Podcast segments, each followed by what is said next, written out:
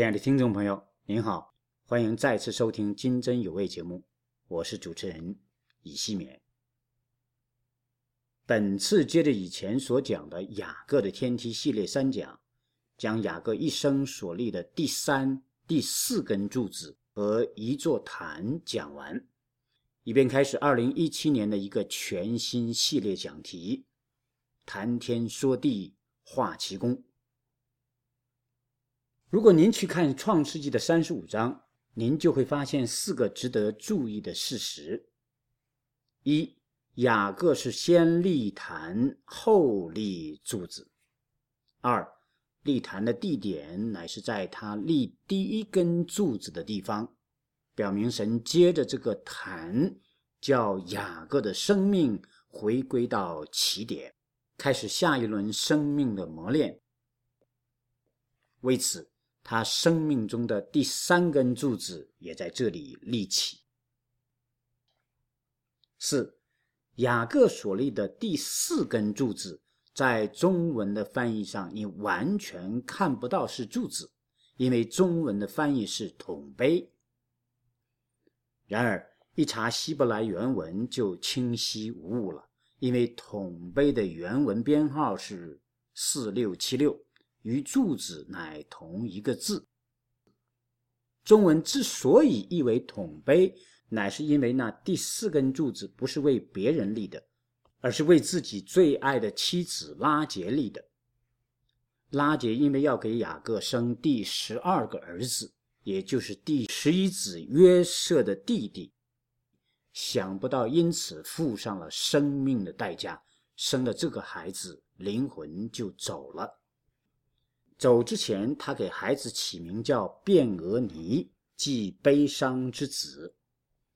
但雅各却不喜欢这个名字，将其改为卞雅敏，即右手之子。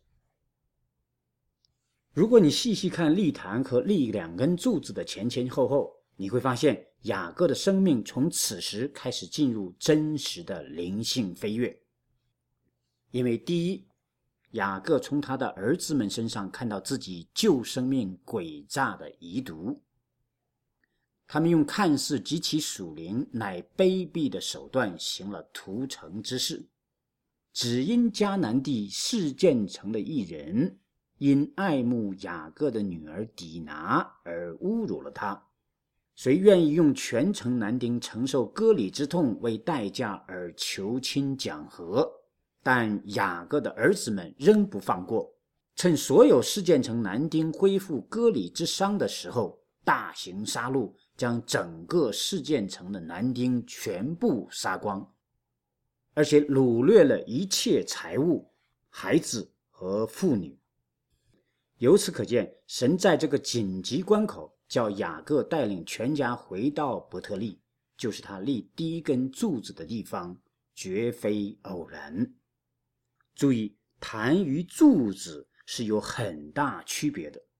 柱子是为见证而立，不需要立的人付什么生命的代价；而坛则不然，坛是为了除罪献祭而立的。虽然三十五章的记载没有告诉我们他在坛上献了什么，但雅各的儿子们流了整个事件城男丁之人的血。这难道不是为此献祭的明证吗？而且这次立坛自洁的目的，不单是指除掉杀人流血的罪，还包括暂时清除外邦人神像和耳环所代表的污秽。有深意的是，雅各所立的第三、第四根柱子，与他的新名以色列紧紧连在一起了。我们在上一讲看到，雅各与神摔跤时，神已经给他改名为以色列，即神的王子的意思。但是在立第三根柱子时，神重提改名之事，说明雅各并不习惯于用自己的新名，因为此新名一定与他内在的新生命有关。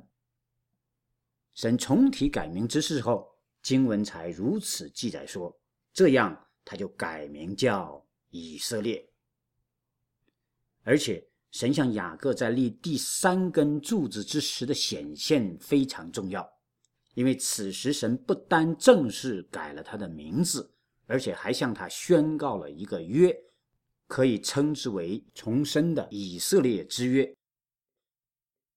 神是这样说的：“我是全能的神，你要生养众多，将来有一族和多国的民从你而出，又有君王从你而出。”我所赐给亚伯拉罕和以撒的地，我要赐给你与你的后裔。你看，神的约乃最高的呼召，也是最可靠的应许，因为神是以色列的靠山，神会坚立他自己所立的约。还有什么约比这样的约更加可靠、更加稳妥呢？由此，我们来到雅各以色列的第四根柱子。从后面雅各见了父亲，并与哥哥以扫一同给父亲送终来看，雅各是在回家的路上遇到悲喜交加之事的。喜的是要得第十二个孩子卞雅敏；悲的是因此付上自己最心爱的拉结的生命。事情所发生之地如此奇妙。不是别的地方，而是靠近伯利恒的以法他，即后来耶稣降生的地方。伯利恒在希伯来文中的意思是粮食之家，而以法他的意思是多结果子。你看，为了生出这个叫右手之子的卞雅敏，拉杰付上了生命的代价。想想看，这件悲喜交加之事。能不让雅各刻骨铭心吗？为此，雅各在葬拉杰的坟上立了一根柱子。这个是纪念拉杰夭折的柱子，也表征雅各开始学习顺服的功课，即顺服神，娶去他所心爱的妻子，为后来神将拉杰所生的头胎儿子约瑟暂时从他眼前拿走。做了很好的铺垫。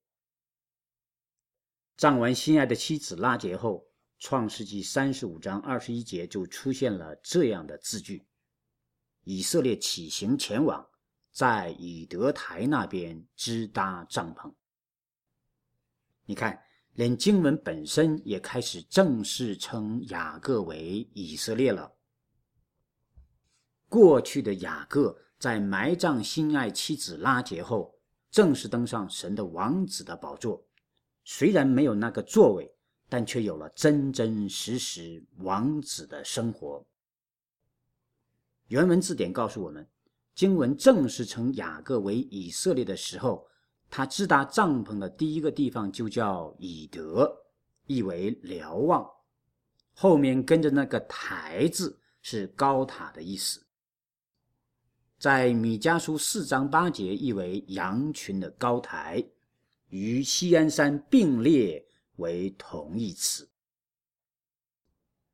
但愿我们也顺服神的一生安排，像雅各被改变为以色列那样，走完人生的旅程，让自己救人的生命与祭物一同死去，让神王子的生命从里面彰显出来，以至于也可以像雅各那样。进入成熟的以色列之生命，成为今日的瞭望台，为等候主的人发出哪里有青草的好消息，也发出躲避狼群的警告，并指示羊群下一步所当行的路。好，这个雅各的天梯系列就到此告一段落。从下次起，我们将开始一个全新的系列。题目叫“谈天说地画奇功”，概览十八世纪的科学家和神学家瑞登堡的名著《天堂与地狱》，揭开人、天使和灵性世界的面纱。好，我们下次再见。